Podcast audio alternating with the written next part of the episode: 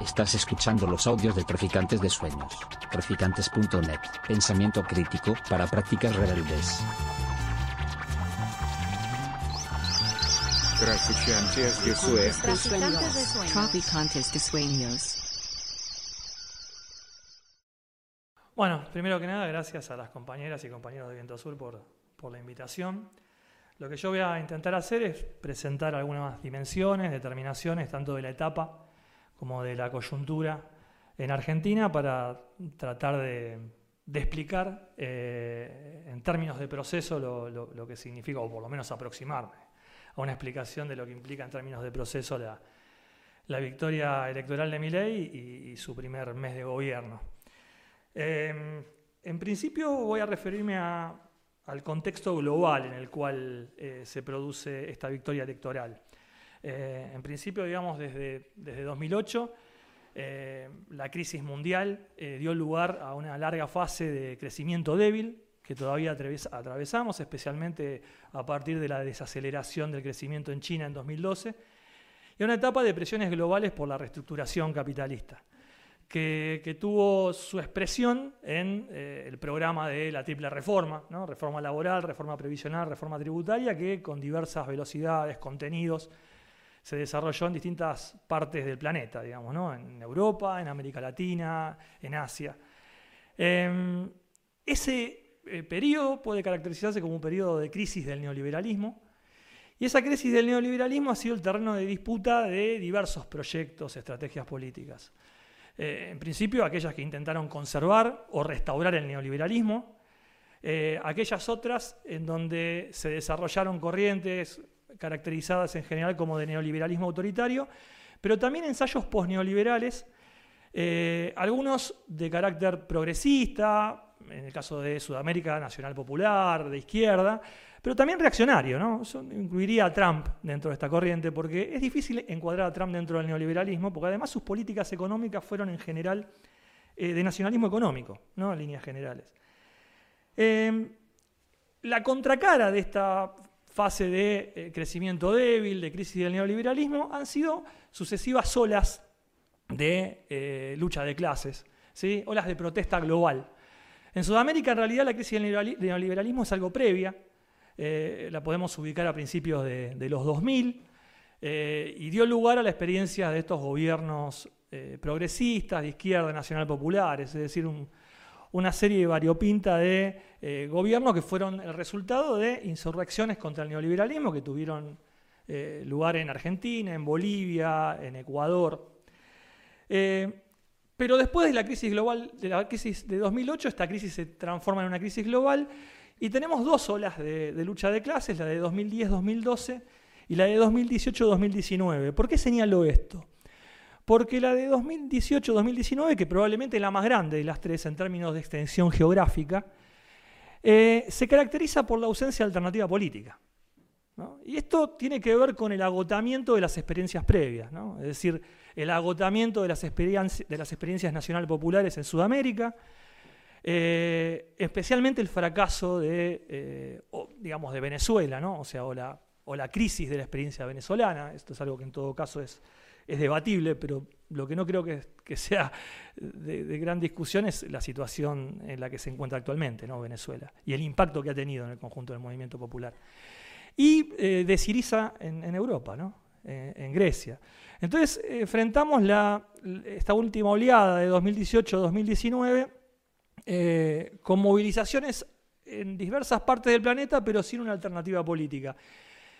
Esta situación general de crisis global, de crisis del neoliberalismo, de respuestas populares sin alternativa política, es el terreno sobre el cual se desarrollan las experiencias de las nuevas derechas, algunas de ellas de ultraderecha, eh, y, que en América Latina han tenido sus expresiones. Bolsonaro en Brasil, Bukele en El Salvador, que fue subestimada la experiencia de Bukele en El Salvador por tratarse de un país de Centroamérica, relativamente pequeño, pero que tuvo mucha influencia, tiene impacto como experiencia en, la fuerza de Milei, en la fuerza política, quiero decir, de Milei, en su estructuración, y, también hoy en, lo que está sucediendo en Ecuador con, con la guerra contra el narcotráfico de, de Novoa, eh, el caso de Cast en Chile, Eh, que hay que ubicar a Milei entonces como parte de este proceso global de desarrollo de las nuevas derechas, de crecimiento de fuerzas de ultraderecha y que tiene una, cierta fuerza expansiva en, América Latina.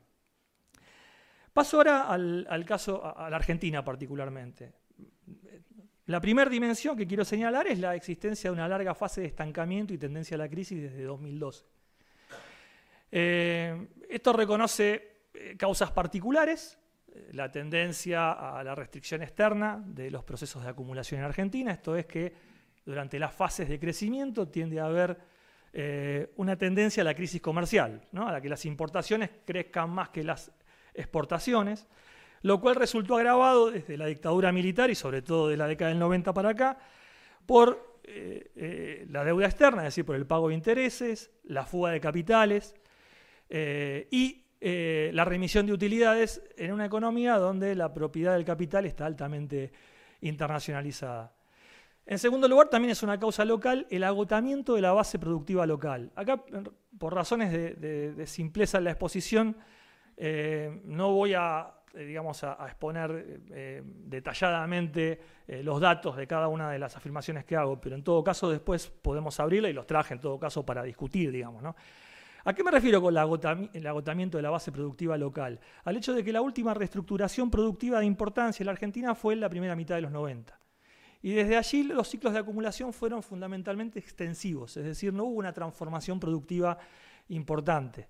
Entonces, este agotamiento de la base productiva, que incluso se expresó en eh, un empeoramiento de la productividad relativa de la economía argentina, también es un elemento que incide en la fase de estancamiento y tendencia a la crisis desde 2012. Eh, de conjunto, estos dos aspectos, en la situación global que acabo de mencionar, eh, agudizaron las, presion las, presiones por la reestructuración capitalista en Argentina y por lo tanto por una ofensiva contra la clase obrera. Eh, la dinámica de esta larga fase de estancamiento y la temporalidad, la larga duración, tiene como, nudo eh, el bloqueo popular a esa reestructuración. Este, este, es el primer elemento entonces que, que quiero señalar. El segundo vinculado a esto tiene que ver con las diversas estrategias que se han ensayado para romper ese bloqueo. ¿no? Es decir, en el origen tenemos de la crisis de 2012 tenemos el agotamiento de la estrategia del kirchnerismo de construcción de consenso. ¿no? Una, una, estrategia de construcción de consenso basada en la satisfacción gradual de demandas populares, que junto con el cambio de escenario global y la crisis local, eh, digamos, se agota. El, último gobierno de Cristina Kirchner intenta una salida a través de lo que se llamó, ella llamó en ese momento sintonía fina, es decir, una estrategia eh, de ajuste gradual, pero que desató rápidamente estrategias, eh, digamos, procesos de deslegitimación política y una erosión de la propia coalición, enfrentamiento con sectores del sindicalismo, etc. Por lo tanto, medidas que eran de emergencia, como eh, el, el, control de cambios, el llamado cepo cambiario, o eh, el, el, relativo cierre eh, de las importaciones, se transformaron en medidas permanentes para posponer la crisis. Ahí se llega a 2015 con eh, una estrategia política agotada, con la única intención de posponer la crisis y sin, digamos, este, propuestas de salida. La siguiente estrategia fue la ensayada por el macrismo, desde diciembre de 2015, que fue una estrategia de restauración neoliberal. Yo acá me quiero detener sobre un aspecto de esta estrategia de restauración neoliberal que tuvo que ver con la estrategia de legitimación, que fue la de la restauración del orden. ¿Sí? El discurso, hay un discurso eh, muy interesante de Macri en 2017 donde Macri habla de la épica de un país ordenado. Lo que hizo el macrismo fue identificar la restauración eh, del poder del capital en el lugar de trabajo y a nivel social con la restauración del orden sin adjetivos. Esto tiene que ver con los efectos de la crisis y del prolongado estancamiento. Es decir, empieza a haber una cierta eh, erosión, desorganización de la vida cotidiana, de la sociabilidad de la vida cotidiana. Y empieza a madurar una demanda de orden. Yo esto lo quiero retener, lo voy a retomar después como un aspecto que permite entender aspectos de todo el proceso y no solamente que emergen con la, con la victoria de, de Milley. Lo cierto es que cuando eh, el macrismo intenta avanzar en la reestructuración, básicamente cuando intenta avanzar en la reforma laboral y en la reforma previsional, eh, en diciembre de 2017 eh, emerge este bloqueo popular a partir de este, lo, que, lo, que, fue una movilización masiva, que en realidad fueron dos días, 14 y 18 de diciembre de 2017, con enfrentamientos masivos de manifestantes con la fuerza de seguridad, cacerolazos nocturnos, movilización de vuelta al Congreso. Esa, esas movilizaciones de diciembre de 2017 significaron en los hechos el final del programa de restauración neoliberal de Macri. Los siguientes dos años fueron dos años de crisis abierta y de agonía del gobierno, en el que se conforma el Frente de Todos, que fue la reunificación del conjunto del peronismo y que ofrece una última estrategia de salida, que es una estrategia de reestructuración negociada. Eh, eh, el Frente de Todos incorporó a, sectores importantes del empresariado, pero también al conjunto de los movimientos sociales y de los sindicatos. Por lo tanto, el Frente de Todos interiorizaba las presiones por arriba por la reestructuración y el bloqueo por abajo. Esto explica los vaivenes del gobierno, la impotencia política que termina mostrando y finalmente la agudización de la crisis en un contexto además eh, difícil. El otro aspecto en el que me quiero detener es el periodo que media entre eh, los enfrentamientos en Plaza Congreso de diciembre de 2017, que está muy cerca de la ola de 2018-2019, ¿no? habría que incluirla ahí. Muchos dicen en realidad Argentina estuvo fuera de ese mapa de la protesta. Diciembre de 2017 forma parte de ese proceso. Pero lo que media entre diciembre de 2017 y el ascenso al gobierno del Frente de Todos, que es un proceso de desmovilización de la clase obrera. Eh, entre 2012 y 2016 hay una meseta de alta conflictividad laboral, 2016, ya con Macri en el gobierno, hay un incremento de la movilización callejera, pero 2017 muestra algunos datos interesantes. Cae la conflictividad laboral porque la negociación sindical empieza a ser un, el, terreno de la negociación sindical empieza a ser adverso para los trabajadores. Crece la movilización callejera, se desinstitucionaliza el conflicto obrero, o sea, cae muy rápidamente la homologación de eh, acuerdos eh, colectivos y crece los hechos de violencia eh, en, las protestas callejeras. El clímax de esto es diciembre de 2017, donde además se da además el pico de unidad entre movimientos sociales y sindicatos, una tendencia que también venía desde 2012 y que se profundiza entre 2016 y 2017. ¿Qué pasa en 2018? Empieza un proceso de normalización y desmovilización del conflicto obrero. Primero, Caen fuertemente los hechos de violencia en protestas callejeras. En segundo lugar, empieza un proceso de, reinstitucionalización, crecen de vuelta las negociaciones colectivas. En 2019 directamente cae la movilización callejera, sigue cayendo el conflicto laboral, pero reinstitucionalizado. Es decir, lo que tenemos es un proceso de desmovilización vehiculizado por la reinstitucionalización, pero que además tenemos que tener en cuenta que está operando por abajo el empeoramiento de las condiciones de vida obrera por la prolongación de la crisis que erosiona las capacidades de resistencia popular. Ese proceso de desmovilización se prolonga durante el gobierno del Frente de Todos con la integración política de movimientos sociales y sindicatos eh, en la coalición política y a través del Estado. Por lo tanto, digamos, tenemos un conjunto de elementos eh, en el momento en que se da el triunfo de mi ley. ¿sí? Que los quiero enumerar, los quiero traer de vuelta. Crisis persistente, empeoramiento de las condiciones de vida obrera, fracaso de una sucesión de estrategias políticas, incluida el agotamiento del kirchnerismo, y un escenario de desmovilización. Pero si analizamos el voto de Milei, eh, y me refiero al voto de la primera vuelta, no al de la segunda vuelta, emergen también algunas cuestiones interesantes. Yo hice un ejercicio de observar el desempeño electoral de Milei en distintos partidos del Gran Buenos Aires, el conurbano bonaerense es el, cinturón que rodea la ciudad de Buenos Aires, que es un lugar históricamente fuerte del voto del peronismo, y el mejor desempeño electoral de Milei eran aquellos partidos donde históricamente era el mejor desempeño electoral del peronismo. El desempeño electoral actual y el desempeño electoral en el pasado, en aquellos partidos donde ya había una cierta desafección del voto peronista. Esto se vuelve a reiterar en el NOA. Hay una muy, buena, elección en el noroeste argentino, también un lugar histórico del voto peronista por parte de Milei, y es además la explicación, el voto en el noroeste argentino, de la, gran diferencia que tiene Milei en la segunda vuelta.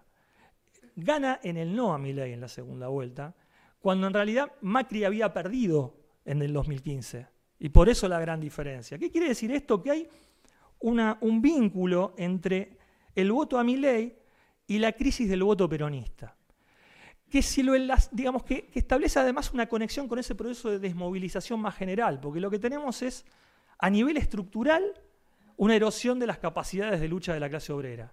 A nivel, digamos, económico corporativo, un proceso de desmovilización y desorganización.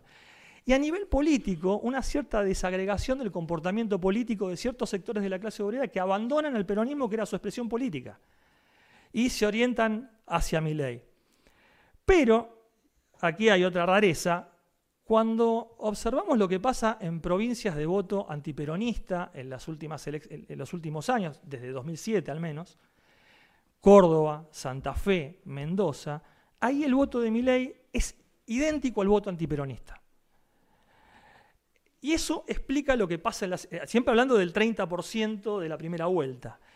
Eso explica lo que pasa en la segunda, ¿no? O sea, el hecho de que haya sido capaz de trasladar tan mecánicamente el voto de Juntos por el Cambio, de la centroderecha, y de unificar dos votos que en principio uno pensaba que no podían unificarse, ¿no? El voto peronista y el voto antiperonista. Entonces la pregunta es, ¿qué es lo que permite ese particular efecto de fusión. ¿no? Utilizo una vieja categoría de Germani que lo, utilizaba para explicar el, surgimiento del peronismo. ¿Qué, efecto de fusión ¿no? Eh, eh, eh, hay, detrás de eso? ¿Cómo pudo unificar ese doble voto? Una hipótesis es que aquel discurso del orden, ¿sí? aquella que, que, respondía a una demanda de orden, se expande en los sectores obreros y en un contexto de agotamiento del kirchnerismo, en un cierto proceso de despolarización, porque la política argentina estuvo marcada por la oposición kirchnerismo-antikirchnerismo y la emergencia de Milei rompe con esa polarización. Eh, de alguna manera, digamos, lo que expresa el voto de Milei es ese giro autoritario ¿sí? en el voto de las masas.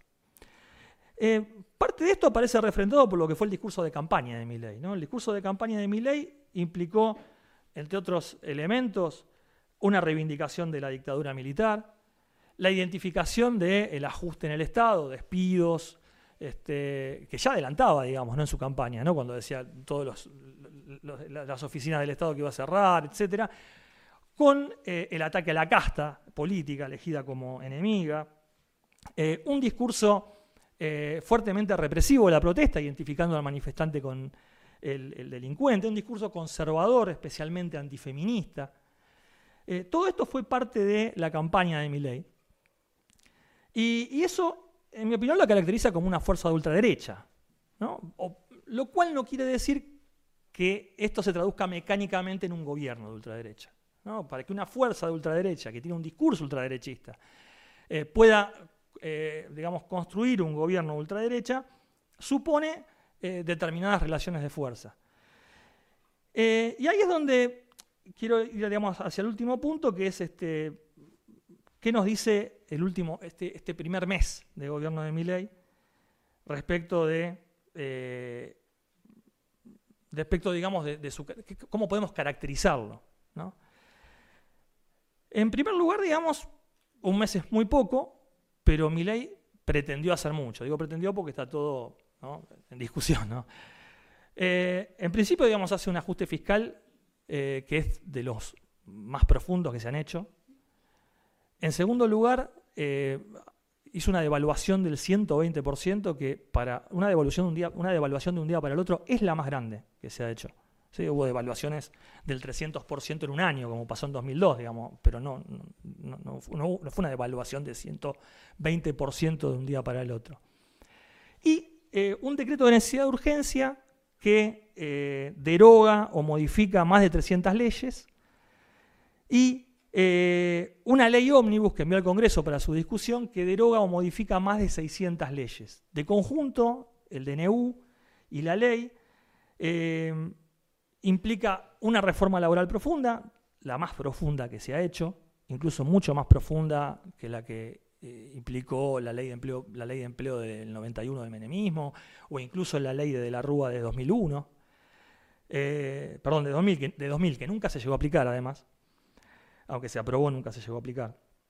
Eh, digamos, un endurecimiento, un ataque a las organizaciones sindicales con limitaciones del derecho de huelga, eh, afectación de la capacidad financiera de las organizaciones sindicales, lo cual es un tema discutible porque sabemos lo que esto implica en términos de eh, la autonomía de la propia burocracia sindical y de sus prácticas, pero que en, conexión con el, resto de las medidas implica un ataque a, las organizaciones sindicales realmente existentes, ¿no? con limitaciones a la capacidad de recolectar aportes, eh, eh, competencia de las obras sociales con las, con las prepagas. Eh, un este, protocolo antipiquetes que es en realidad un protocolo antimarchas, que obliga a la gente a caminar por las veredas. Quiero decir, en Argentina, acá somos muchos los argentinos, sabemos que es impensable, ¿no? O era impensable, algo así. Bueno, la marcha de la CGT a tribunales el camino por la vereda. ¿no?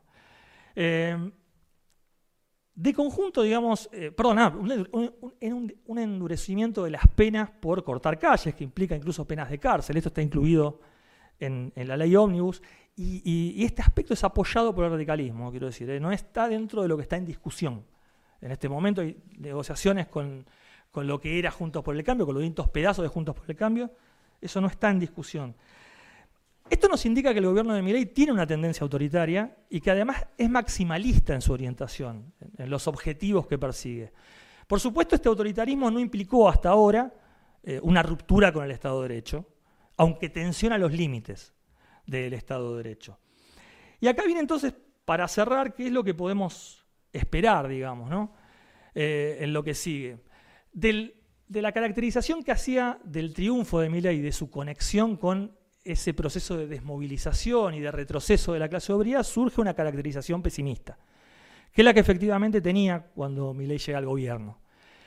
Pero eh, el cacerolazo del 20 de diciembre, del miércoles 20 de diciembre, que se produjo en el contexto de una cadena nacional en la que Milei eh, anunció el decreto de necesidad de urgencia, eh, al menos pone reparos a eso. ¿no? Se trató de una acción importante, ¿sí? un cacerolazo que abarcó gran parte de la ciudad de Buenos Aires, sectores del conurbano, con una movilización al Congreso que fue importante.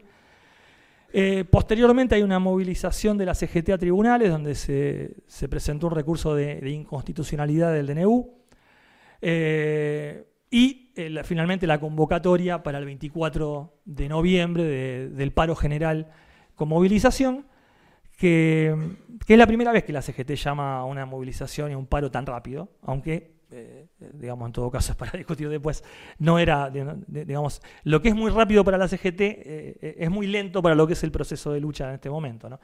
Pero independientemente de eso, si bien ha habido una caída de la movilización desde el 20 de diciembre, eh, esto también hay que registrarlo, también es verdad que la expectativa está puesta en lo que va a pasar la semana que viene. en definitiva, digamos, la duda que queda para plantear es cuál es el grado de desmovilización y retroceso de los trabajadores, qué capacidad de resistencia conserva la clase obrera en este momento. Y eso se va a poner en juego eh, la semana que viene. Alan Badiou estuvo en visita, de visita en Argentina a principios de diciembre, siempre lo digo, porque es una frase que me gusta mucho que usó. discutiendo a Lenin, eh, planteó que la relación de fuerza solo se podía medir en el enfrentamiento. ¿eh? De la misma manera que el valor de las mercancías solo se realiza en el intercambio, en la venta, la relación de fuerzas solo se realiza en el enfrentamiento y solo se mide entonces en el enfrentamiento. La semana que viene, no puedo decir más que esto, porque no me gusta hacer predicciones, porque además en general no se cumplen, eh, vamos a saber. Por no, no digo que sea la batalla decisiva, pero va a ser un momento en el cual vamos a poder medir fuerzas y vamos a poder saber en qué medida los trabajadores son capaces, a través de su movilización, eh, de producir un fenómeno de impacto político que sea capaz de eh, impedir que mi ley consiga la mayoría en el Congreso, de ponerlo frente a una situación defensiva. Nada más, eso es.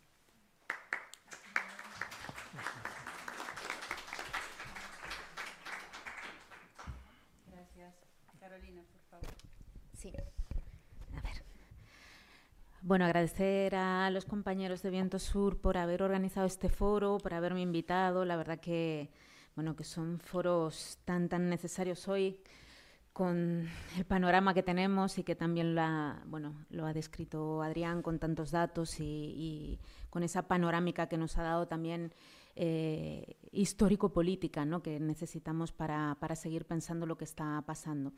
Como señalaba el propio Adrián, ¿no? apenas un mes y seis días de la asunción de Milei a la presidencia, con los datos que ya poseemos, que, que Adrián los ha, bueno, los ha puesto sobre la mesa muy bien respecto a la inflación, el aumento de la, de la pobreza, la pérdida de derechos, la militarización de la vida cotidiana, eh, la limitación del espacio público, también. A apenas, bueno, a menos de 10 días de ese paro eh, general convocado por CGT y por las distintas organizaciones y los movimientos también populares. Y mientras eh, en el Congreso de la Nación se está debatiendo esa ley ómnibus y el megadecreto, ya está funcionando, porque ya, ya, ya está funcionando. Creo que hoy más que nunca son necesarios estos foros para pensar, ¿no? para, para debatir y para seguir bueno, viendo qué salidas tenemos juntos sobre todo lo que está ocurriendo en Argentina, pero también a nivel regional, como bien lo ha contextualizado el propio eh, Adrián, eh, todo lo que está sucediendo en, América Latina y también a nivel, a nivel global. ¿no? Ese avance de las políticas ultra neoliberales de corte profundamente autoritarias y la reconfiguración de un capitalismo que podríamos denominar eh, licuador, ¿no? como lo he leído en algunos artículos, ¿no? en el sentido de que licúa, de que liquida cualquier tipo de proyecto colectivista o comunitario ¿no? y que desprecia todo lo que suponga un obstáculo a sus intereses y negocios. Antes de, venir aquí, y lo comentábamos con los compañeros, eh, me puse a leer el, discurso que ha dado hace apenas eh, unas horas ley en el foro de Davos. No sé si alguno o alguna ha tenido la oportunidad de leerlo, pero bueno, las perlas que ha soltado son realmente demoledoras, ¿no? además de, bueno, eh, históricamente, económicamente y políticamente lo que dice eh, tiene párrafos que no tienen ningún sentido, pero quería rescatar algunas como para situarnos eh, en dónde estamos. ¿no? Bueno, desde Occidente está en peligro, está abriéndole las puertas al socialismo, o este otro párrafo que dicen lo único que devino esta agenda del feminismo radical es en mayor intervención del Estado para entorpecer el proceso económico, darle trabajo a burócratas que no le aportan nada a la sociedad, sea en formato de ministerios de la mujer u organismos internacionales dedicados a promover esta agenda. Ha ido directamente ¿no? a atacar lo que puede ser cualquier proyecto feminista, cualquier proyecto ecologista y bueno, y esa cosa que no se sabe muy bien cómo define él, que es el socialismo, pero que como, como lo señalaba también el propio mm, eh, Adrián, bueno, es una especie de un sancocho ¿no? de, cualquier tipo de proyecto. Él, eh, en casi todos los discursos, ley habla de socialismo o habla también de colectivismo, ¿no? y en ese colectivismo entiende cualquier tipo de proyecto que pueda de alguna manera entorpecer eh, lo, que, lo que quiere hacer. Dice. Otro párrafo dice, otro de los conflictos que los socialistas plantean es el del hombre contra la naturaleza. Sostienen que los seres humanos dañamos el planeta y que deben ser protegidos a toda costa, incluso llegando a abogar por mecanismos de control poblacional o la tragedia del aborto. Este que me ha gustado muchísimo, los neomarxistas han sabido cooptar el sentido común de Occidente Lograron esto gracias a la apropiación de los medios, de la cultura, de las universidades y sí también de los organismos internacionales. Y he traído varios, pero no me voy a extender. Eh, pero quería leerles el final, cómo termina mi ley hace apenas eh, unos minutos, unas horas, eh, en el foro de Davos. Dicen, no se dejen amedrentar, no se entreguen a una clase política que lo único que quiere es perpetuarse en el poder. Ustedes son benefactores sociales. Ustedes son héroes, hablándole a capitalistas. Ustedes son los creadores del periodo de prosperidad más extraordinario que jamás hayamos vivido. Que nadie les diga que su ambición es inmoral. Si ustedes ganan dinero es porque ofrecen un mejor producto a un mejor precio, contribuyendo de esa manera al bienestar general. Ustedes son los verdaderos protagonistas de esta historia y sepan que a partir de hoy cuentan con un aliado inclaudicable en la República Argentina, Viva la libertad, carajo. Por cierto, eh, em, no ha sido muy aplaudido. ¿eh? Era, el, país titulaba que eh, Milei eh, había sido recibido como la estrella del foro, pero al parecer ponía después, tanto Página 12 como El País, según recogían la noticia, que había habido unos mm, aplausos tímidos. A mí me ha llamado la atención, y ya no es si mm, conspi paranoica, que lo estoy últimamente y mucho, pero que firma Viva la Libertad Carajo con VLLC. Y claro, a mí me recordaba a HLVS, ¿no? que siempre firmamos, hasta la victoria siempre. Y él firma los discursos con esas siglas, ¿no? con ese acrónimo de Viva la Libertad, carajo. Bueno, eh, había eh, dividido mi intervención en dos partes. En la primera quería hacer solo un breve repaso eh, fundamentalmente para las personas que estén en la, eh, que hoy nos acompañan, que no sean argentinos y argentinas y que no estén tan, tan metidas en lo que está suponiendo el DNU, este decreto de necesidad de urgencia, y lo que ha sido todo el proyecto ¿no? de la ley que ha presentado mi ley. ¿no? Un repaso eh, muy breve, muy breve, porque además eh, Adrián ya ha señalado las cosas más importantes, pero bueno, la primera parte quería simplemente hacer ese repaso no solo a nivel económico, sino fundamentalmente a nivel simbólico discursivo, que también me, me interesa muchísimo los discursos que sustentan eh, tanto el DNU como la propia ley, ¿no? que a quién se dirige, cómo se dirige, qué tipo de palabras utiliza, qué tipo de marco simbólico está utilizando, como les decía antes, lo de viva la libertad carajo, ¿no? Bueno, también eh, creo que hay eh, a nivel simbólico eh, cosas que no, no, nos deben pasar desapercibidas, sobre todo para lo que es la historia argentina. ¿no? Y en un segundo momento quería centrarme un poquito más en analizar algunos de los cambios y recortes que tanto el DNU como la ley va a suponer para eh, las luchas feministas. ¿no? Quería centrarme un poco más en las cuestiones de género, porque además eh, el feminismo, tanto para Milei como para Bukele para un Bolsonaro, eh, las feministas nos hemos convertido en sus enemigas número uno. ¿no? Y hoy ha presentado en Davos precisamente un discurso totalmente antifeminista. ¿no? Y entendiendo em, por feminismo, mm, gran parte de ese feminismo que procede del campo popular en Argentina y también de la lucha de los pueblos originarios, que está muy presente la lucha de las mujeres en lo que es eh, la lucha del campo popular y de los pueblos originarios, está necesariamente también relacionada con todo lo que es la, eh, derogación de la ley de tierras que quiere llevar a cabo eh, y su equipo. Bien, los dos paquetes fundamentales eh, de las medidas enviadas al Congreso y que se están eh, debatiendo, ¿no? Eh, ambos empiezan con o tienen como marco esa idea de dar un giro radical a la historia argentina. Incluso Milley habla de las bases para la reconstrucción casi mesiánica ¿no? de la economía argentina. Bueno, sabemos que esa reconstrucción tiene que ver como él lo señala, con una auténtica refundación que afecta a toda la sociedad argentina. No estamos hablando solo a nivel económico, sino también político, educativo, cultural, medioambiental, empresarial y social. Y em, hay varias cuestiones que me gustaría señalar a nivel simbólico y que creo que debemos tener en cuenta, que no nos tienen que pasar desapercibidos precisamente eh, para saber em, cómo sitúan ese discurso ¿no? y a quién están dirigiendo ese discurso. ¿no? Se habla de refundar, en primer lugar, de refundar la Argentina.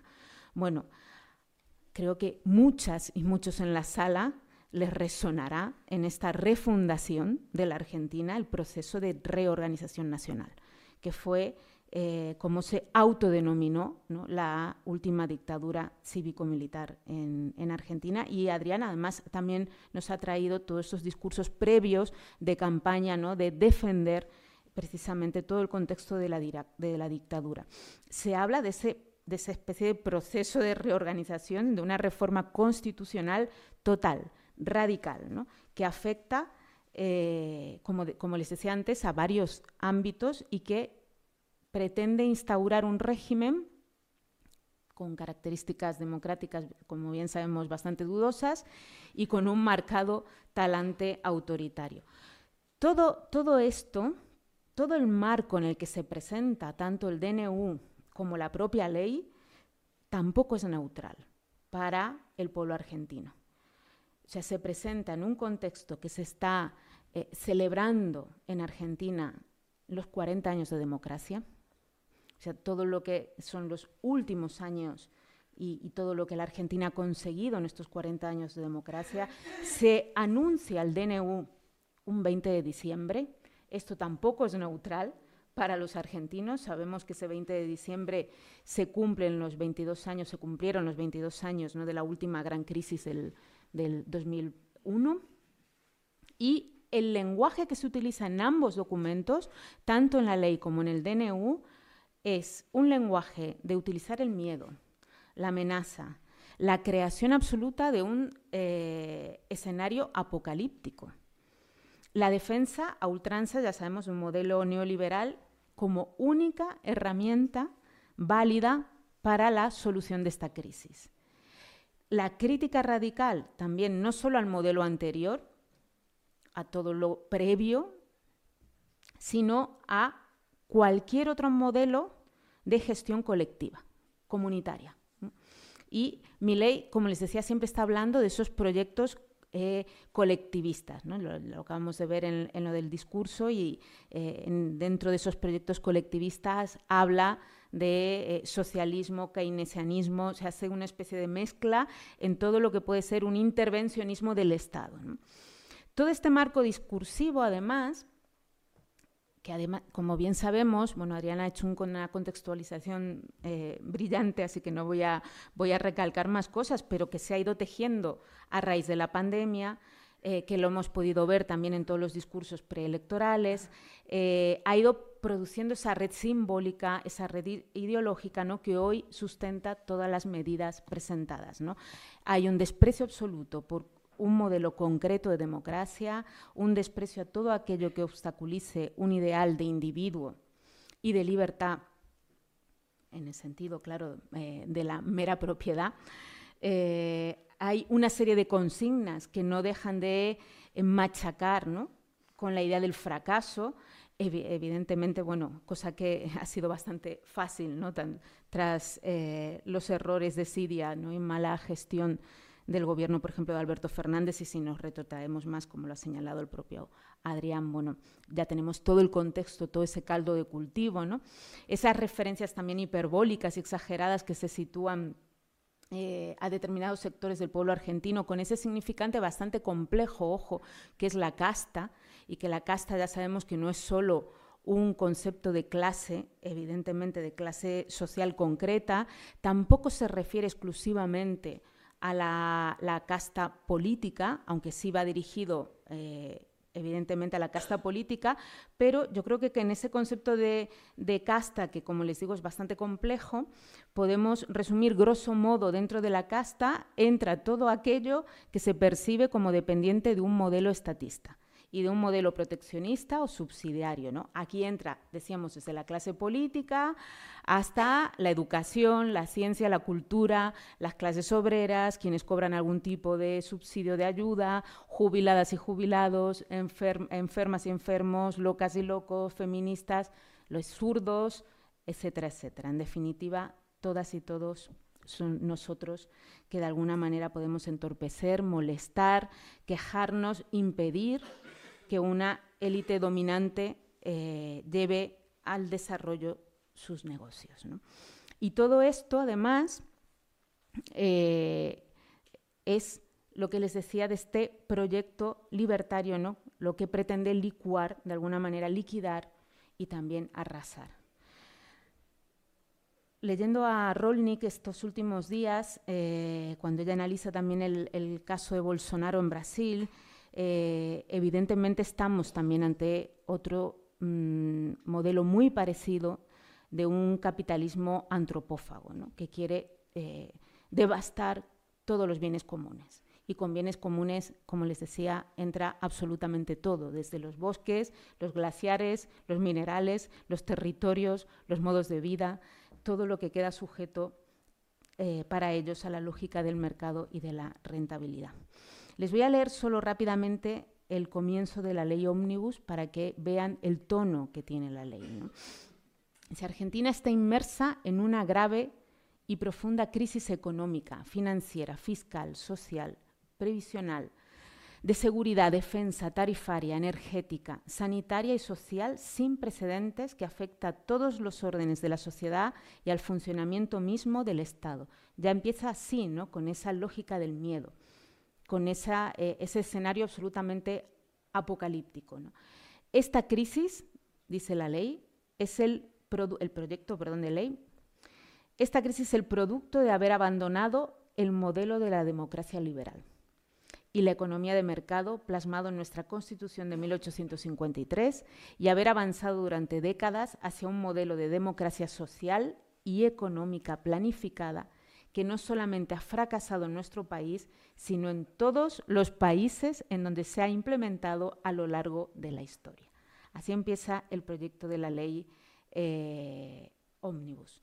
También el DNU no los voy a cansar con tantos textos, pero para que vean todo ese marco simbólico que les decía todo ese uso discursivo de determinados em, contextos.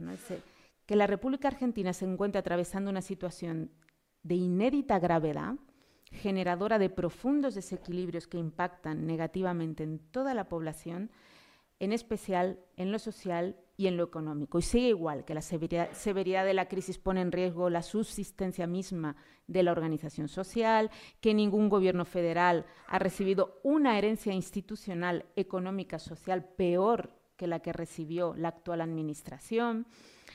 En fin, bueno, ya ven más o menos lo que les decía de, eh, eh, el uso del lenguaje y de cómo eh, lo utiliza, ¿no? ese uso del terror, de la amenaza, para llevar a cabo este plan ultraliberal. ¿no?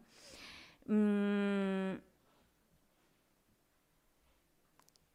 hay una normalización, sin embargo, tanto en la ley, yo creo, como en el proyecto, o sea, en el DNU, en el decreto de necesidad de urgencia, de un modelo concreto de intervención político-económica como única eh, solución posible.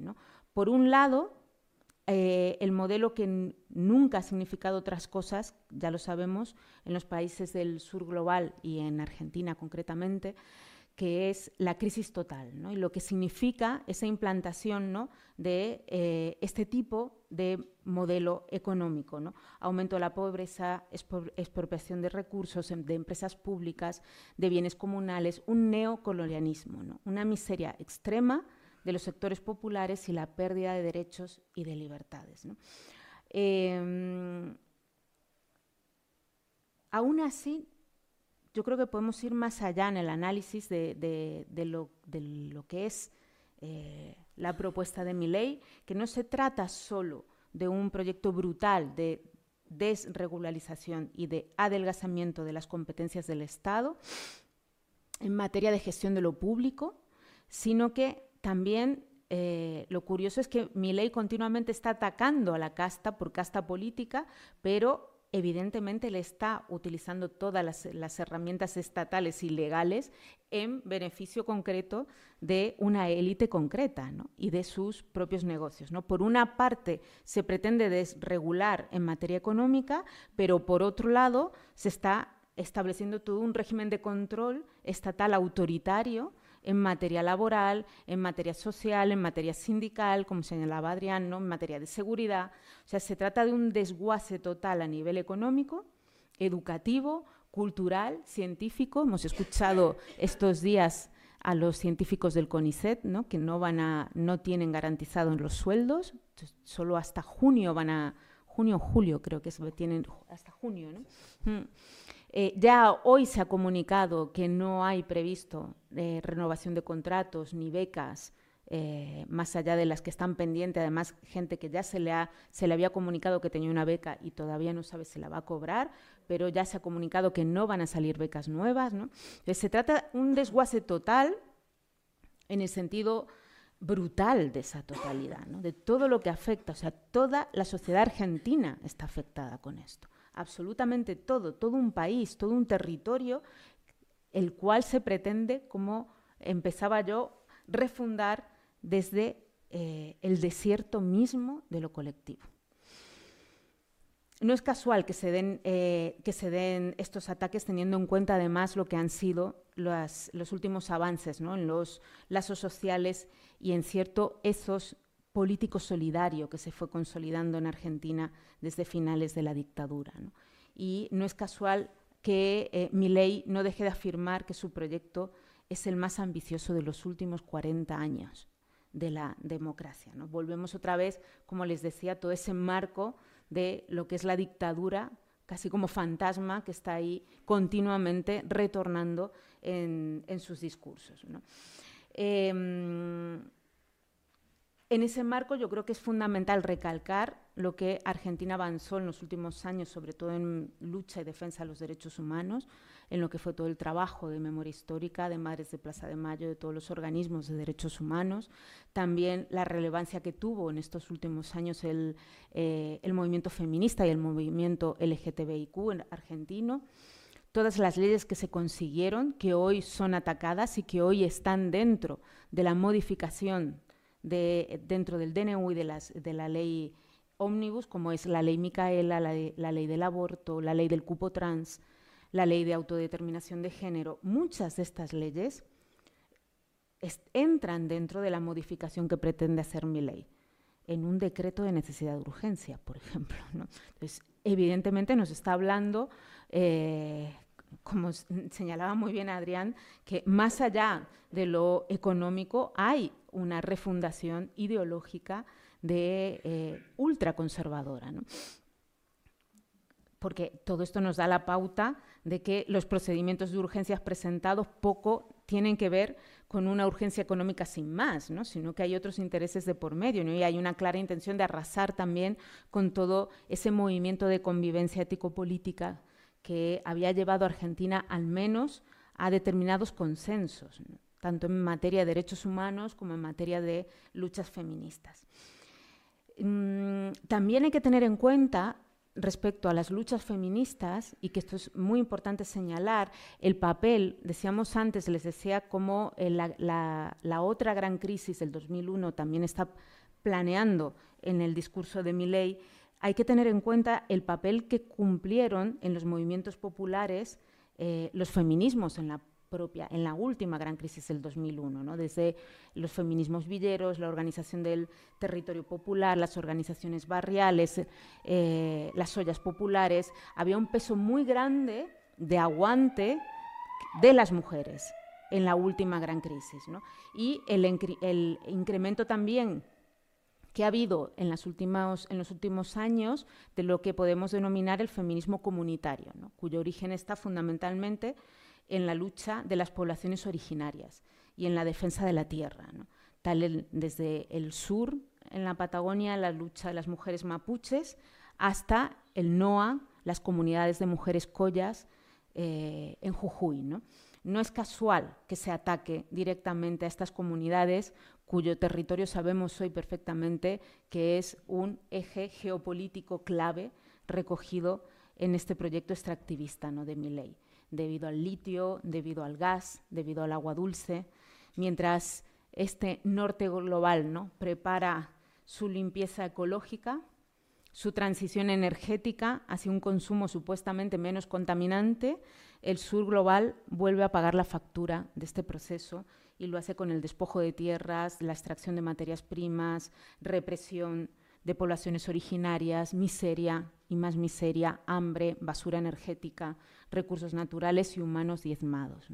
Y ahí el papel del feminismo comunitario es muy importante. Entonces no es casual también que sean luchas que han estado eh, trabajando conjuntamente la defensa de la tierra y los feminismos y que hoy sean también foco y de, eh, de estos ataques del proyecto de mi ley. Quería simplemente hacerles un repaso, por si no lo saben, de las leyes a nivel de género que van a ser modificadas, que aparecen en la ley Omnibus en materia feminista y eh, solo algunos apuntes que, por ejemplo, ha señalado el colectivo Ni Una Menos dentro de la ley Omnibus, dentro de todo ese paquete de leyes que se van a, se, van a modificar. Está, por ejemplo, la modificación de la ley de los mil días, que garantizaba la atención integral eh, durante el embarazo.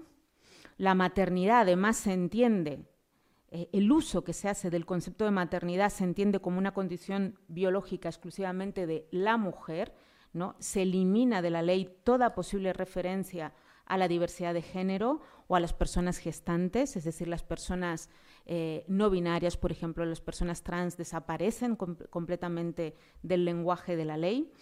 Se incorporan conceptos eh, sumamente conservadores como son el derecho a la vida, el hijo por nacer, la vida desde la concepción. Sí, ya acabo. Em, atentando directamente contra la ley de interrupción voluntaria del embarazo, ¿no? que tanto costó sacar adelante en Argentina. Se limita la ley Micaela, que para las que no sepan o los que no sepan es la ley que regulaba los delitos de violencia de género en Argentina y se reducen las cuestiones de violencia de género a violencia intrafamiliar. Y evidentemente desaparece, esto ya lo sabemos, es uno de los ministerios clave que iba a desaparecer, que mi ley decía fuera en ese vídeo tan absurdo de desaparece el Ministerio de las Mujeres de Género y Diversidad y se licúan en ese eh, ministerio casi orwelliano que es el de capital humano. Bueno, ya solo para, terminar, creo que una vez más estamos asistiendo a la imposición de programas de austeridad que ya conocemos bastante bien, de ajustes estructurales, de empobrecimiento masivo, de gestión de la miseria eh, como herramienta fundamental ¿no? para implantación de estos neofascismos y gobiernos autoritarios, de devastación ecológica, de neocolonialismos. Y yo creo que aquí el feminismo, entendido como una lucha anticapitalista de transformación social, se vuelve cada vez más imprescindible.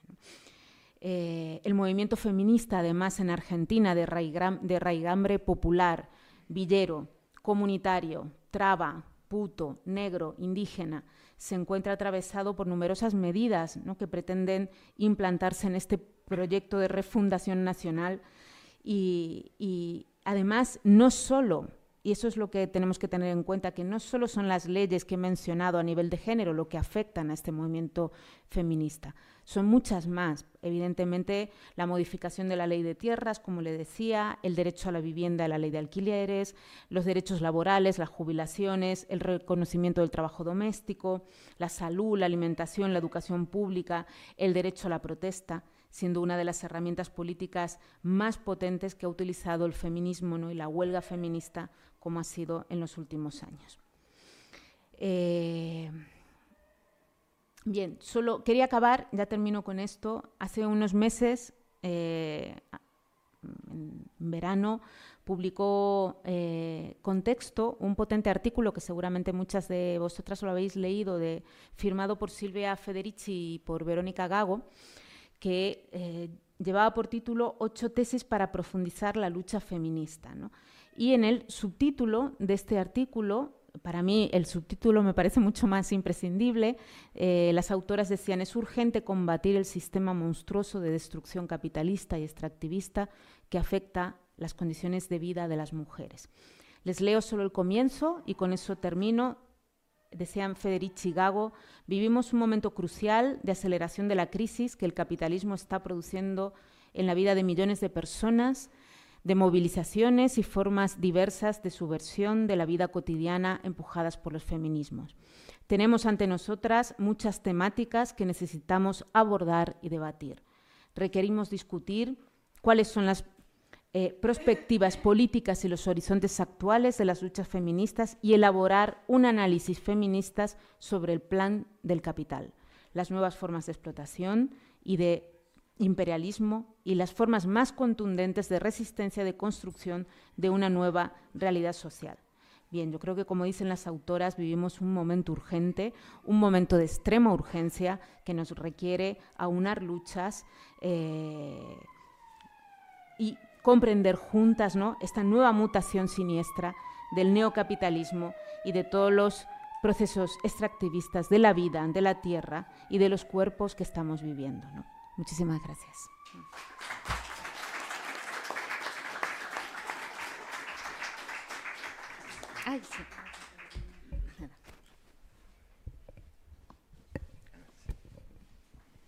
Hola, buenas tardes a todas y a todos.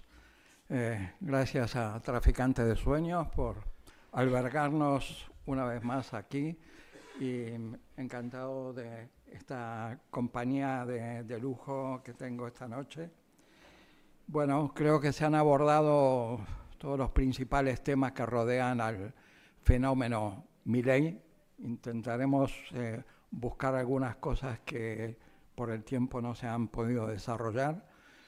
Creo que mm, hay, que partir de la idea de que Milley, tal como él mismo lo vende, como lo dice, lo que está llevando a cabo es una política de shock la política, él ha criticado que el gobierno conservador de Mauricio Macri de 2015 a 2019 era gradualista y que por eso falló, que tenía buenas ideas, pero que lo que hace falta ante el panorama apocalíptico que muestra, es decir, agrava aún más la situación que ya de por sí es grave en Argentina, la agrava aún más para poder justificar la implementación de un decreto, un decreto eh, denominado de emergencia nacional, pero en el cual, como comentaba antes Carolina, mete cosas como el aborto, te mete ley de tierras, o mete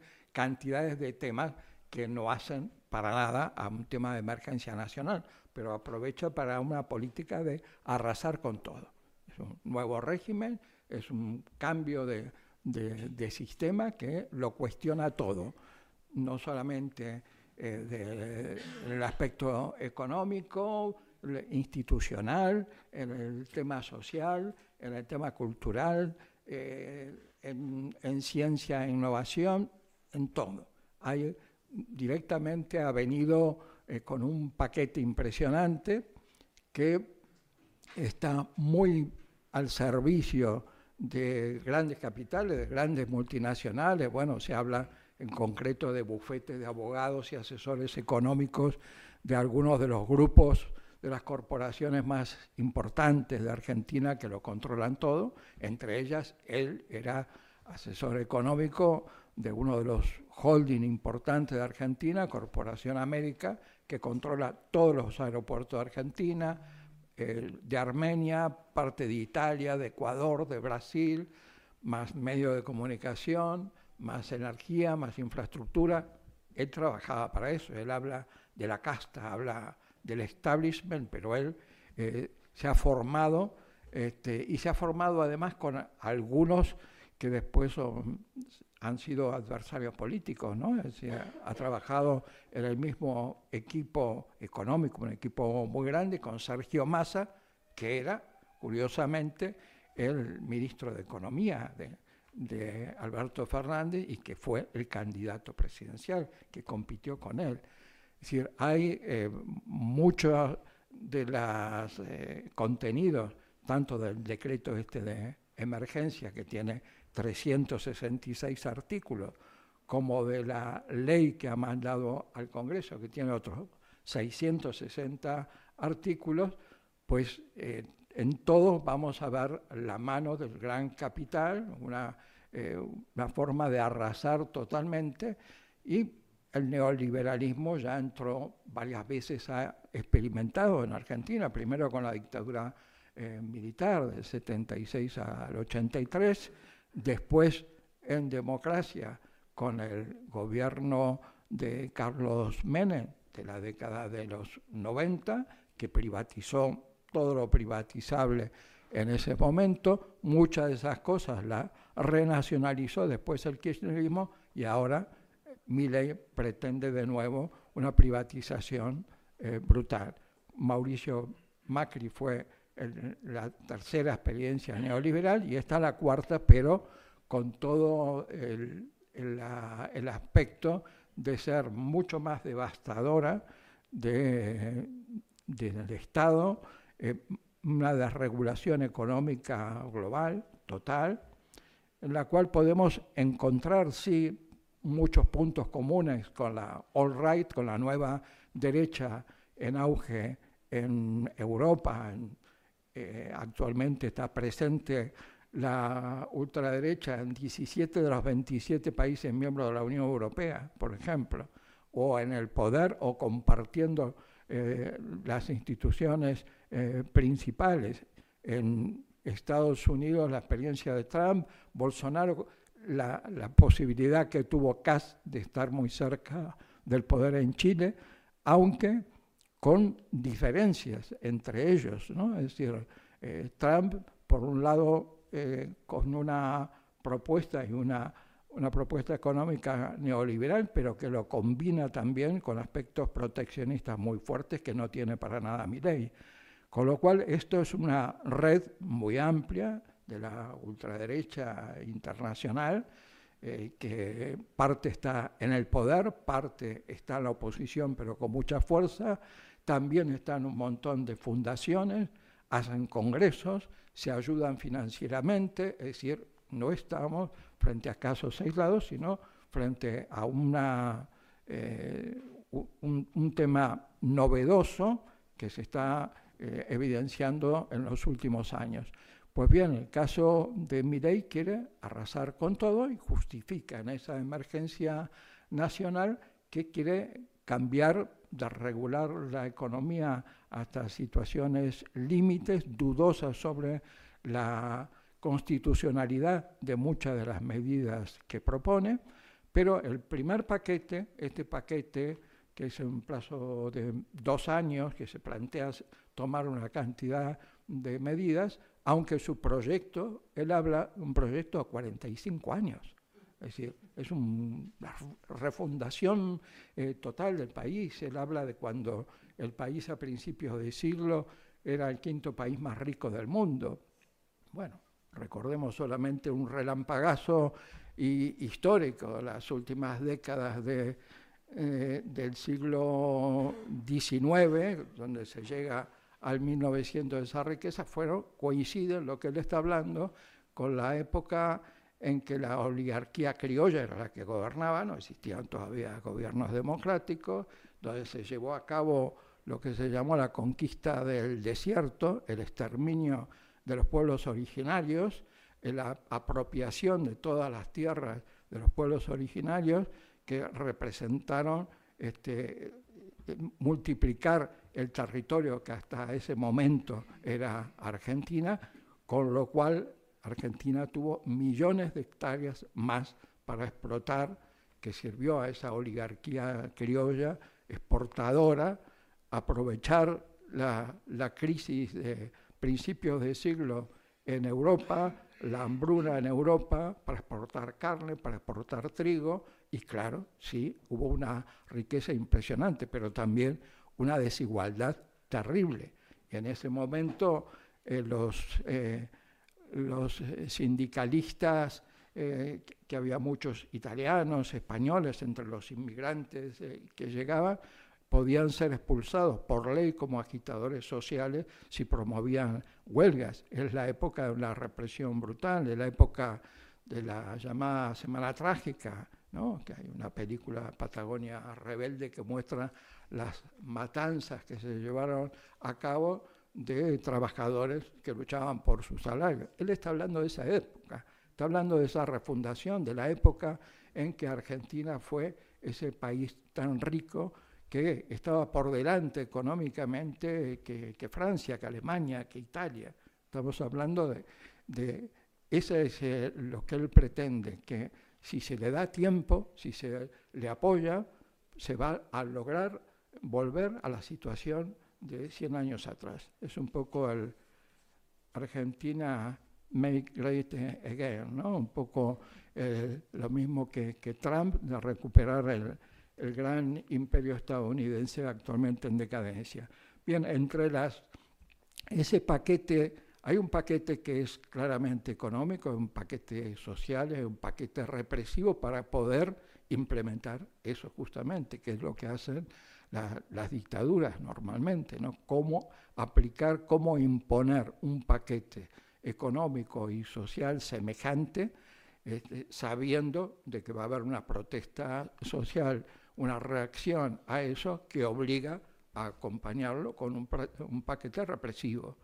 El, paquete eh, económico incluye, ya mis compañeros eh, hablaron parte de ello, incluye entre otras cosas la eh, eliminación de la ley de tierras que de 2011, por la cual se establecían condiciones para que empresas extranjeras, particulares extranjeros, compraran miles y miles de hectáreas en tierras rurales, ricas, fértiles, y eh, actualmente en Argentina hay 12 millones de hectáreas en manos de empresas extranjeras. La Benetton, por ejemplo, es una de las más importantes, con más de 8 millones de hectáreas bajo su control. Esa ley de 2011 intentó eh, poner coto a esa situación y mi ley ahora en su paquete deroga esa legislación.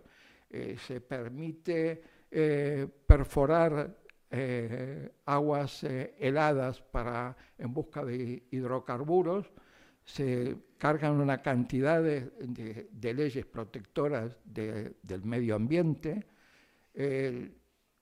se privatiza todo lo privatizable, desde la joya de la corona, que es yacimientos petrolíferos fiscales, YPF, que ya en la época de Menem, en los años 90, se privatizó, lo compró Repsol, por supuesto. El capital, eh, las multinacionales españolas aterrizaron en Argentina, como en toda América Latina, comprando todo lo que estuviera en venta en su momento. Bueno, él pretende volver a esa situación ella lo ha dicho, todo lo que se pueda privatizar va a ser privatizado, entre ellos aerolíneas argentinas, eh, los trenes, el correo, la agencia de noticias Telan, todo lo, conocido de empresas públicas existentes. Hay que tener en cuenta que la privatización acarrea también eh, dejar fuera cualquier criterio social de las empresas públicas por ejemplo, aerolíneas argentinas o los trenes mantienen determinados eh, trayectos, determinados recorridos, porque son la forma de comunicación indispensable para determinadas poblaciones, aunque no sean rentables. Pero todo lo que eh, no sea rentable para una empresa, si es privada, si no es beneficio, evidentemente se cancela, que es lo que pasó en la época de Menem cuando fue la gran privatización de, los trenes, por ejemplo, se privatizan los trenes, entra mucho dinero ¿sí? al Estado y al mismo tiempo potencia a sus amigos que mantenían las líneas de, buses que hacían los recorridos de los trenes. Es decir, esa, la privatización tiene todas esas caras, justificado con que no funcionan cuando muchas de esas empresas son precisamente rentables. Esto va acompañado de todas las medidas de despojo del Estado, que no le quede, el Estado quede una cosa debilísima, va acompañado con toda una serie de facilidades para el inversor extranjero, al cual se le ponen menos condiciones para que reinvierta en el país, eh, se le da una libertad absoluta al patrón para establecer, por ejemplo, de que puede decidir que los turnos eh, aceptados actualmente por convenios colectivos de trabajo de ocho horas por día pueda extenderse sin pagar horas extraordinarias por necesidades del mercado y que sean compensados en otro momento que a él le convenga, le permite trabajar menos al trabajador. Flexibilidad laboral absoluta que los becarios en los eh, trabajos, en vez de, ser de, tres meses el tiempo este, de temporalidad, eh, pase a nueve meses, y así una tras otra, todo es un despojo eh, total.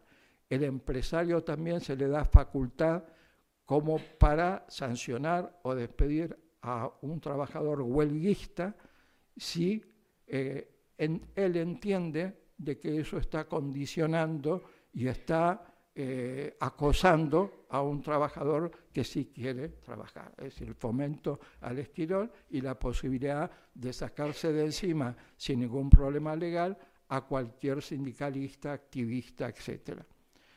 Es, ese tipo de situaciones, mm, directamente toda la desprotección eh, laboral que, va implicando eh, este paquete de medidas. Y, por otro lado, la, protesta social es reprimida con un paquete específico en el cual se sanciona eh, a cualquier asociación, sindicato, eh, grupos de eh, los barrios sin pie, por ejemplo, que son la, gente en, todo el país que organiza los comedores sociales, comunales, etcétera, y que se moviliza muchas de estas protestas sociales pueden sancionar directamente a cualquier convocante. Eh, hace poco circuló por WhatsApp un, un vídeo allí que se veían los andenes de una estación de tren, un día de manifestaciones, en las cuales advertían por el altavoz a la gente que iba a tomar el tren si está pensando en ir a, la manifestación, que sepa que puede ser sancionado por participar en ella. Un poco el Big Brother eh, controla eh, la actividad de cada uno, eh, advirtiéndole de las penalidades que puede sufrir.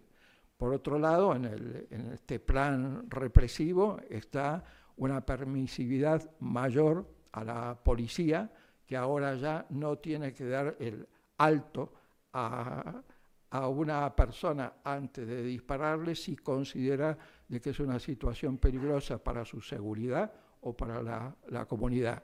Es decir, es, una, eh, es el gatillo fácil que ya existe desgraciadamente desde siempre en Argentina, generalizado de forma legal. Ha habido también, ya empezado la purga en las Fuerzas Armadas, la inteligencia militar va a ser la que controla la inteligencia civil, con lo cual hay temor a una mayor injerencia en la represión interior, en la seguridad interior por parte de las Fuerzas Armadas, que abriría un camino peligrosísimo, dado que, es alguien de que habla bien de la dictadura militar y que tiene como vicepresidenta a Villarruel, que es eh, hija, no, eh, sobrina de represores, este, bueno, hija de militar, pero eh, sobrina sobre todo de un, de un genocida y además era la persona que le llevaba todos los días la hostia bendecida al general Videla a su prisión, hombre de misa diaria, pues ella era la que le llevaba la hostia. Esto es un poco estas anécdotas es mm, para ver que no solamente estamos ante un ultraliberal eh, máximo, con una experiencia que, está con el límite del Estado de Derecho y que ya se está planteando en los tribunales la anticonstitucionalidad de muchas de sus medidas, sino que estamos hablando de unos rasgos autoritarios que podrían pronunciarse en la medida de que la protesta social crezca, se enfrente a todo este paquete que ha dado ya algunas muestras, lo que comentábamos antes eh, en, la mesa, es decir, el mismo día que sale este decreto de emergencia tan duro, es decir, la gente salió espontáneamente a la calle con cacerolas eh, arriesgándose ya a ser sancionados por este paquete de, medidas represivas. Y está habiendo cantidades de asambleas, eh, no solamente las centrales sindicales están actuando conjuntamente, convocando al, paro de 12 horas del 24, sino que también están participando el movimiento feminista, eh, barrios sin pie, cantidades de movimientos sociales se están movilizando porque afecta a tantos sectores, están movilizando los funcionarios públicos, los del CONICET, tus compañeros, este, a los cuales ya se les dice a, al, CONICET, que es como nuestro CSIC, ¿no? de, de, aquí, de que todo el presupuesto va a ser como máximo lo que se tuvo en 2023, teniendo en cuenta que hubo una inflación de 300%, pues queda una reducción atroz. Eh, se eliminan todos los puestos de funcionarios públicos que hayan sido contratados a partir del primero de enero del 2023 y a los funcionarios públicos, al resto de los funcionarios públicos de plantilla, se les podrán hacer revisiones trimestrales de control sobre su eh, eficacia, sobre su trabajo, sobre la necesidad de ese puesto de trabajo. Es decir, hay un atropello impresionante que se va a jugar mucho ese 24 de enero, esa protesta social, para ver hasta qué punto, lo que antes comentaba Adrián, ¿no? la desmovilización de la clase obrera que, que ha habido en los últimos años, a ver si frente a una agresión semejante hay capacidad realmente de articular una protesta organizada fuerte. Y al mismo tiempo está qué pasa en el Congreso, porque en el Congreso tienen que discutirse estos paquetes. Uno, el decreto de emergencia nacional, bastaría, tengo entendido que basta con una sola Cámara que lo apruebe. ¿El, decreto de urgencia? Eh, sí. No tienen que eh, rechazar las dos cámaras. Si no lo rechazan las dos cámaras, claro. queda vigente. Por eso, con, con una que... Eh, Ni siquiera, ¿eh? Ya. No, no lo tienen que, que tratar. Entonces, eh, la, eh, la apuesta, la apuesta, la apuesta del equipo de, de es intentar comprarse a, eh, sobre todo senadores en el Senado, que las provincias dependen tanto del, del Estado central que pueda eh, ofrecer ciertos eh, beneficios para la provincia para comprar su apoyo. Pero el, en el caso del, decreto, uno de los temas que eh, por ley se decidió así, creo que en 2006, en la época eh, de, del kirchnerismo, de que tiene que ser eh, aprobado globalmente, no se puede desglosar, no se puede discutir una parte de ellos, aprobarla y otra parte no. En cambio, el otro paquete, la, ley sí, la ley sí, se puede desglosar sus 664 artículos, se podrá discutir, pero este paquete de emergencia que contiene tantísimas cosas, hay que aprobarlo, sí o no. Con lo cual es una apuesta impresionante. Hasta ahora, los que se han pronunciado, por lo menos políticamente, eh, diputados, senadores, gobernadores de Unión por la Patria, digamos, los más de 20 partidos, eh, el kirchnerismo, más un montón de otras corrientes que conforman esa coalición eh, peronista y que son mayoritarios en las dos cámaras, en, en, principio han dicho que no, que lo van a rechazar, pero ahora se sigue habiendo reuniones para ver si hay algún tipo de, fractura interna y eh, puede eh, sumar este, votos, porque hoy día eh, él está en minoría parlamentaria y aún con el apoyo de la otra gran coalición eh, conservadora, la de Mauricio Macri, junto por el cambio, aún uniendo esas fuerzas no llega a, a poder competir con, con, el peronismo. Con lo cual, ahora se combinan dos cosas. Eh, por un lado, la batalla eh, parlamentaria y la batalla en la calle. Y evidentemente una y otra son fundamentales y la batalla en la calle también puede presionar a esos parlamentarios para el tipo de posición que, que, van a adoptar frente a esto. ¿no? Bueno, yo creo que estamos ante un duelo importantísimo. Eh, la, apuesta, la esperanza está dada eh, un poco lo, lo, que decía Adrián al principio, ¿no? que se logre este, cambiar esa situación de desarticulación del movimiento obrero de estos últimos años, que esta situación provoque una, una, una catarsis, una necesidad de, respuesta conjunta que permita parar esto. Pero aún así está por ver cuál sería la reacción de, de. Es decir, ley hoy día eh, no solamente tiene apoyos importantes empresariales, eh, el FMI ha demostrado su gran alegría porque nunca antes, ni siquiera con el macrismo, logró este, una, una, legislación y unas decisiones económicas tan eh, acordes con los intereses del FMI y los inversores extranjeros interesadísimos en entrar a saco con las empresas públicas argentinas, con lo cual tiene apoyos como para eh, poder agudizar ese, ese aspecto represivo, autoritario, que ya se muestra, pero veremos si se atreve a ir a más frente a una protesta social eh, que sea realmente importante.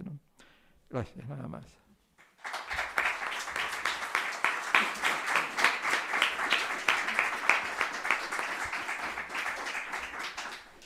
Bueno, antes de proceder con las preguntas, vamos a hacer una sola ronda. Quería comentaros que, que bueno, eh, tenemos dos cintas importantes. Una es del sábado, ¿no? Eh, la Mani por Palestina. Tenéis ahí a la, a la salida eh, carteles por si podéis llevaros, llevaros alguno para pegar por ahí y bueno, y nos vemos el sábado. Y la siguiente es el 24 en solidaridad con la clase trabajadora eh, argentina, pues que eh, podéis leer ahí la info. Vale, eh, y también quería pasaros este listado por si quieren recibir más información sobre estos foros, ¿vale? Se los paso con un boli ya luego me volvéis el listado. por aquí.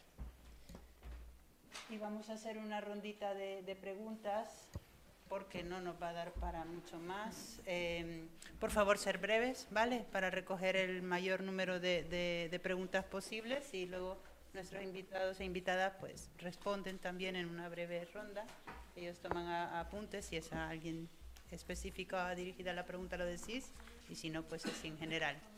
Eh, hay el compañero y luego la compañera en este primer turno.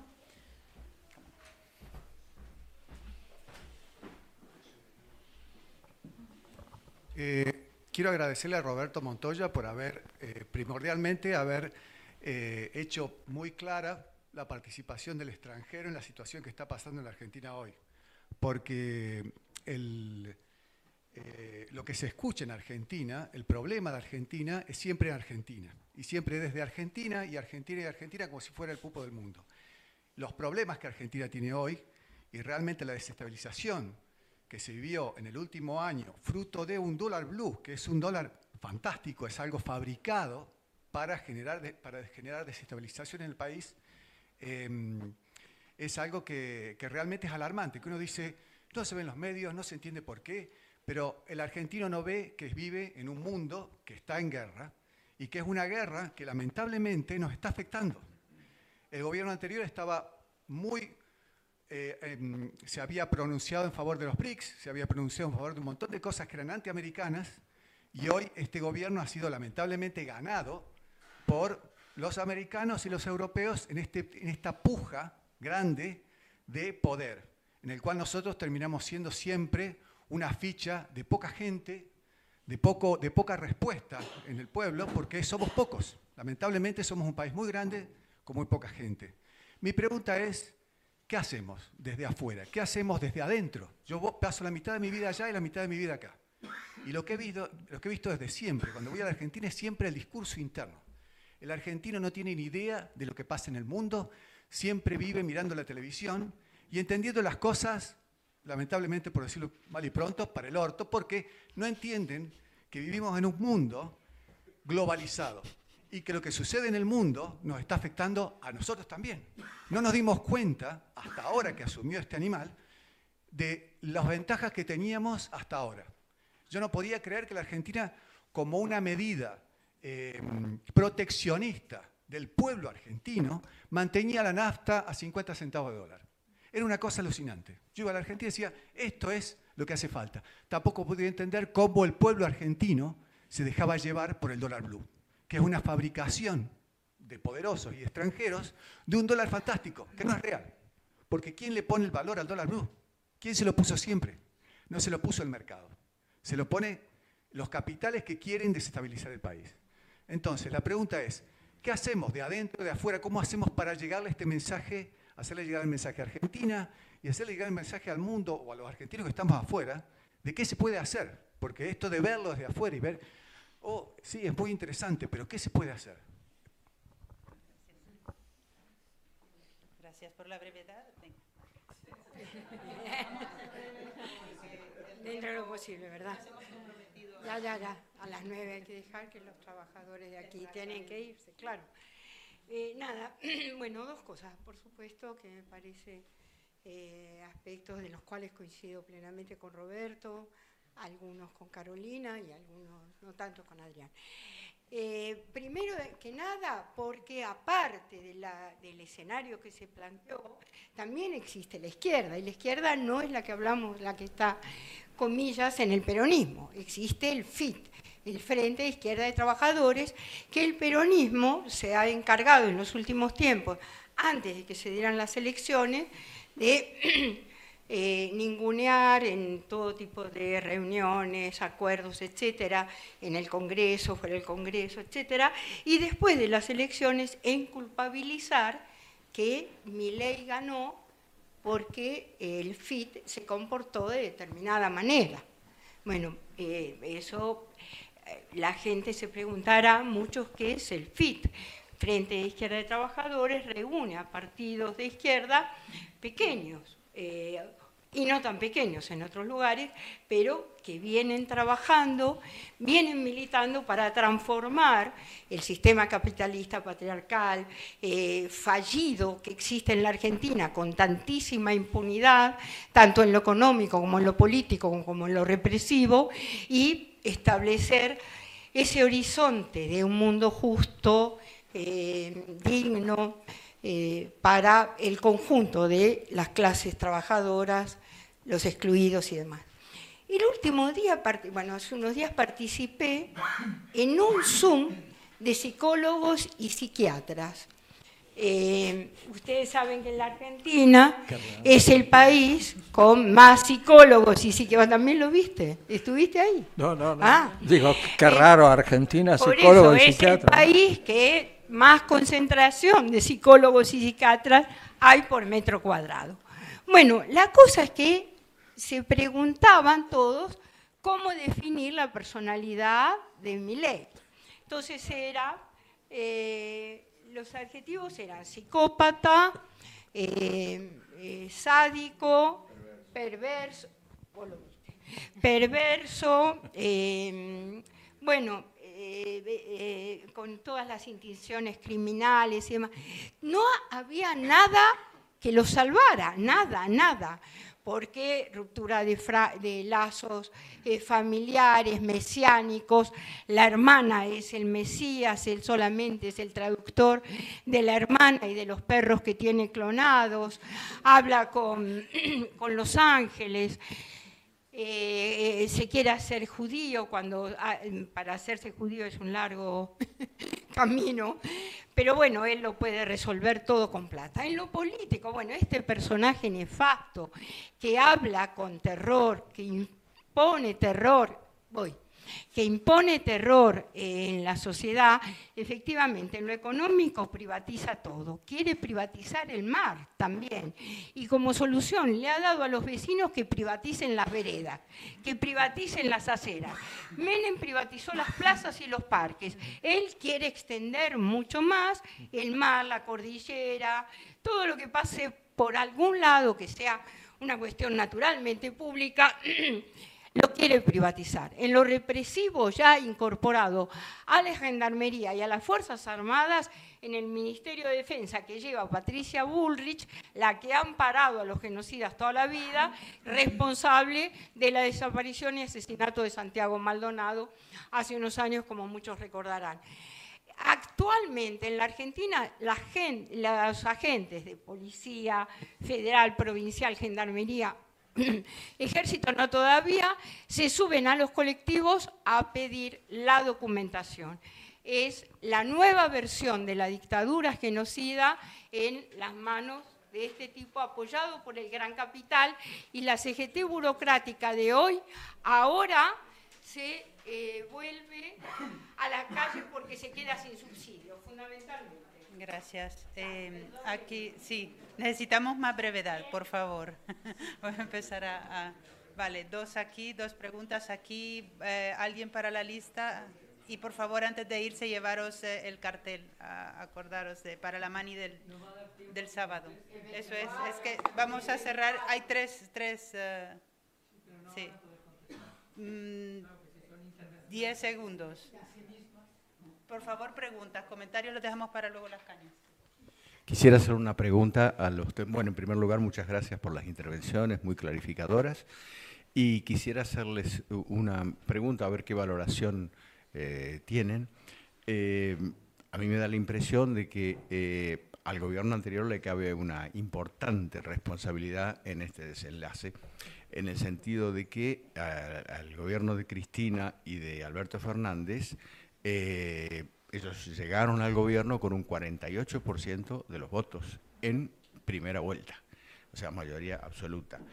Eh, compromisos elementales como una auditoría de la deuda externa contraída fraudulenta y evadida por el gobierno de Mauricio Macri, eso lo pasaron olímpicamente por alto, como otros tantos compromisos que eran obvios para cualquier mm, gobierno que se propusiese un proceso de transformación y redistribución de la riqueza.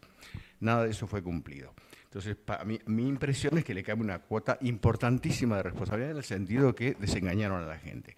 Y segundo, relacionado con esto, si no consideran ustedes de que hay algún tipo de significante que, eh, establece algún tipo de conexión entre este comportamiento y el hecho de que antiguos funcionarios de este gobierno, como Scioli, bueno, hay varios, permanezcan aún en el gobierno de Milei. Y la última pregunta, que ya está cerrado. ¿Aquí alguien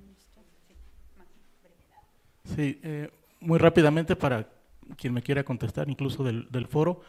El foro se llama La larga crisis argentina y la resistencia popular eh, en, este país. Y yo quisiera saber cuál ha sido el papel de la clase media antes, de, o sea, durante la larga crisis argentina, en las elecciones que ganó Milei, y si se espera algo de la clase media para reivindicar la cordura en Argentina. Gracias.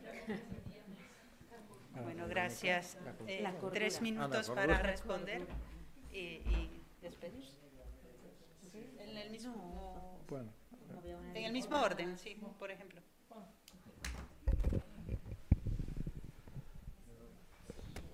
Sí, sí, muy, breve porque estamos con, con, poco tiempo. Primero, sobre la responsabilidad del gobierno anterior, sí, totalmente. Digamos, Por eso uno de los aspectos que, que, señalé es el agotamiento del kirchnerismo, que es un aspecto esencial del proceso, y, y, y, la naturaleza del gobierno anterior que, como decía, interiorizó eh, presiones por arriba y bloqueo por abajo, lo cual implicó este, eh, reducirlo a la impotencia. El gobierno, efectivamente, el gobierno Alberto Fernández fue un gobierno que no cumplió ninguna de sus expectativas. Pero además, digamos, el gobierno de Alberto Fernández también encarnó la demanda de orden. ¿eh? Fue muy importante la idea de país normal, digamos, ¿no? por ejemplo, ¿no? de volver a un país normal, eh, en fin. Y, sobre la continuidad de funcionarios, digamos, bueno, hay, este, eh, hay, hay, cuestiones que son difíciles de, discutir acá, ¿no? Porque, eh, quiero decir, por ejemplo, Cristina Fernández ha salido a plantear que hay que darle tiempo para gobernar a mi ley. Sergio Massa salió a decir que la CGT no tenía que llamar al paro, que era muy rápido. digo, ahí hay ciertos comportamientos de la dirigencia del peronismo que hablan probablemente de ciertos acuerdos que desconocemos, digamos, ¿no? Pero esto ya son especulaciones, digamos, ¿no? Eh, la continuidad de esos funcionarios en parte está ligado a eso, en parte también está ligado a algo mucho más este, eh, digamos, este, o sea, tiene que ver con el hecho de que mi ley llega sin eh, eh, cuadros propios para ocupar todos los cargos y que hay quienes también, digamos, este, quieren seguir trabajando, básicamente, digamos, ¿no? Sobre todo en segundas y terceras líneas, eso también pasa y no requiere de mucho acuerdo por, por arriba. Y, digamos, sobre el papel de la clase media, sería muy largo, digamos, ¿no? Pero en principio hay una ruptura de parte de las clases medias tempranamente con el kirchnerismo, entre 2006 y 2007, y que se profundiza en 2008 en eh, el conflicto con la burguesía agraria. Pero en la última etapa, en el último gobierno de Cristina, tenemos todo el, periodo 2012-2013 donde se, se, hacen masivos los cacerolazos de la clase media contra el kirchnerismo y se evidencia una pérdida de apoyo en sectores que incluso lo habían votado previamente. Eh, y si le damos continuidad a ese proceso, entre las pasos de 2019, en la que Macri tiene una derrota catastrófica, y las generales, donde eh, finalmente gana Alberto Fernández con el 48% de los votos, pero el macrismo recupera muchos votos, llega a tener el 41%, la campaña es básicamente un proceso de movilización de las clases medias, eh, pero que además, pero que ya en este momento, digamos, están, digamos, hay un proceso de constitución de esos sectores en sujeto político. Y debiéramos continuar, digamos, con lo que pasa durante la pandemia. Durante la pandemia hay un proceso de movilización eh, derechista de sectores de las clases medias, que también es parte de este proceso que termina en el triunfo de Milei. Nada, sería muy largo de debatir, pero hay un proceso de ruptura que es muy importante porque si tenemos en cuenta que en 2001, el 19 y el 20 de diciembre, significó la unidad en los hechos de eh, sectores medios y de sectores piqueteros y de la clase obrera, la ruptura que se produce a lo largo de la década posterior de esa unidad es un aspecto esencial de la transformación de la, situación política en Argentina. Sí, porque no tenemos mucho tiempo, así que sí. Bueno, sí, rápidamente, sí, suscribo lo que tú decías, la responsabilidad del último gobierno, yo creo que es clara, es verdad, que han recibido una herencia del gobierno de Macri muy pesada, con la deuda que contrajo con el FMI muy pesada, eh, que estuvo la pandemia, eh, son las dos causas con las cuales justifican la situación a la que se llegó finalmente, pero sin duda ahí influyeron desde una eh, desaveniencia importante entre las dos caras, las dos almas de ese gobierno, de Cristina Kirchner por, un lado y de Alberto Fernández, de si hay que pagar la deuda o esa deuda es, inmoral, ilegal y no, y no, hay que pagarla. Eh, y Alberto Fernández se hizo, se puso fuerte en esa, esa posición de, pagar la deuda, con lo cual se detrajo ingresos que debían ser justamente para los proyectos sociales. Una mala gestión económica y eh, eso evidentemente sirvió de caldo de cultivo para, para que haya tanta gente desafectada del peronismo que hubiera sectores de gente que estuviera eh, votando a Milei, ¿no? Lo que contaba Adrián antes, que no son solamente sectores antiperonistas clásicos los que han votado, sino sectores populares del, peronismo que también lo, han votado. Yo creo que eso es que no hemos hablado mucho de este tema, porque son muchos los aspectos, pero está claro que toda esta crisis eh, mundial de las democracias liberales, esta ola de la ultraderecha a nivel mundial, tiene después especificaciones nacionales. Y en el caso de Argentina, si no se lo vincula directamente con la crisis del peronismo, es difícil entender todo esto.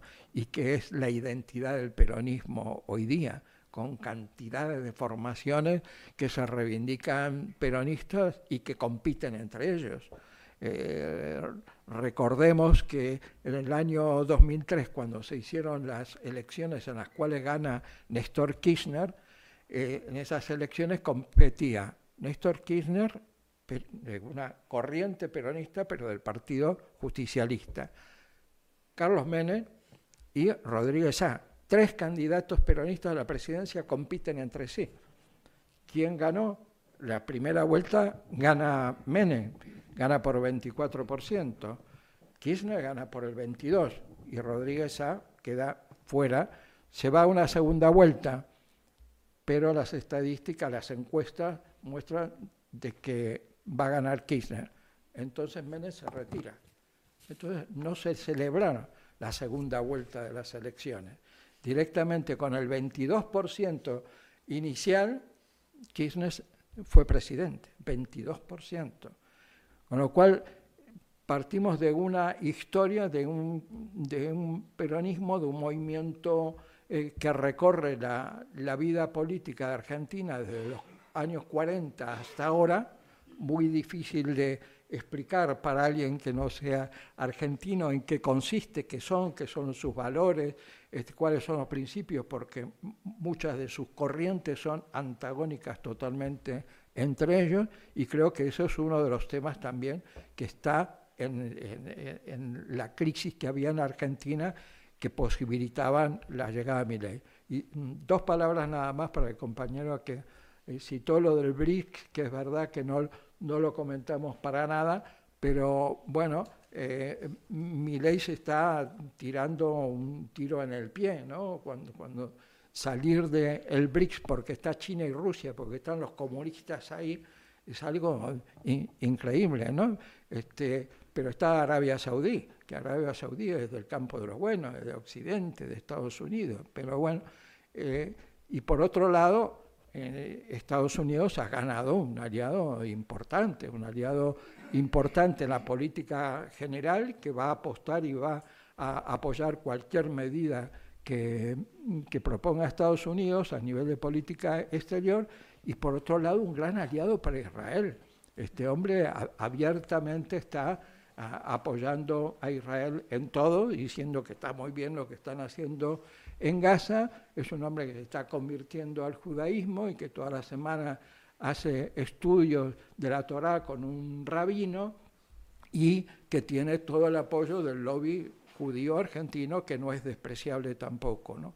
Con lo cual, a nivel de política exterior, se va a notar, se va a notar en, en los acuerdos regionales con gobiernos progresistas, se va a notar un cambio importante en la política exterior y a nivel de iniciativas este, medioambientales, este, de los acuerdos de París y una serie de cosas, se va a notar regresivamente la, la presencia de un gobierno como este. ¿no? Bueno, creo que... Pobre Pampa que se quiere ir a, a su casa. bueno, pues muchas gracias a todas, todos. Muchas gracias. Nos vemos este sábado. Que lo veía que salía. da igual, no pasa, no pasa nada. Pero Nos vemos este sábado a las 12 en la manifestación saliendo desde Atocha. Sí, claro. Echarnos una mano y llevaros vuestros carteles, por favor, para pegar.